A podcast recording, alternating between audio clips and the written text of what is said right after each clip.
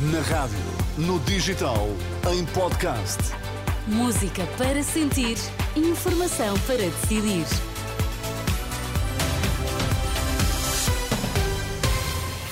Ainda antes da edição da UMA, conheçam os destaques a esta hora. Boa noite. Infecções respiratórias levam cada vez mais doentes às urgências. O Hospital de Santa Maria já está com problemas a gerir camas. Luís Montenegro assume que o objetivo é vencer as eleições e formar governo, mesmo que seja um governo minoritário. O Hospital de Santa Maria, em Lisboa, já está a ter dificuldades em internar todos os doentes que chegam às urgências, tudo por causa do aumento do afluxo de utentes nesta altura. Contactado pela Renascença, João Gouveia, o diretor da urgência, diz que estão a aumentar os casos de infecções respiratórias, sobretudo gripe A, mas ainda sem necessidade de cuidados intensivos quanto à tendência é para piorar. Temos uma afluência grande, maior de, progressivamente nos últimos dias. Agora estamos sempre com vários doentes na, ainda na inscrição a aguardar a triagem e, portanto, um aumento grande da afluência e que se vai repercutir mais tarde ou mais cedo nos tempos de espera. Temos sempre neste momento 20 doentes à espera de serem triados, 20, 30 doentes à espera de serem triados, portanto, a aguardar a primeira observação da enfermagem para depois uh, aguardar a observação médica. João Gouveia, diretor da urgência do Hospital de Santa Maria, em Lisboa. Em Espanha, face ao aumento de casos de gripe e Covid, o Ministério da Saúde recomendou o uso de máscara e a realização de teletrabalho. Apesar da falta de médicos e dos encerramentos de várias maternidades, a direção executiva do SNS faz um balanço positivo do plano Nascer em Segurança no Serviço Nacional de Saúde.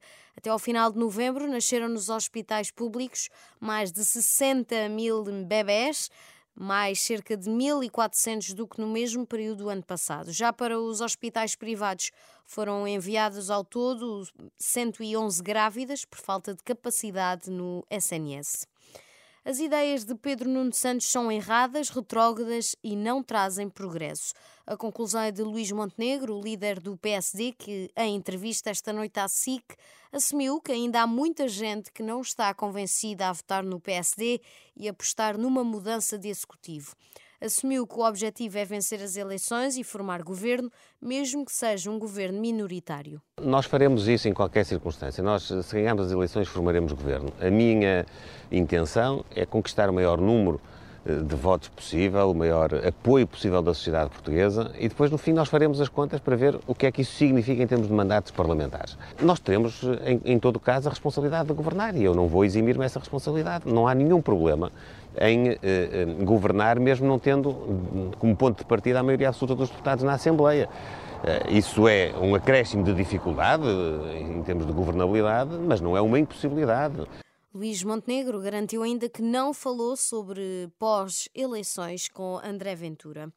As autoridades britânicas dizem que a Ucrânia destruiu 20% da frota russa no Mar Negro, isto já contabilizando o ataque a um navio anfíbio na península da Crimeia que transportaria drones iranianos.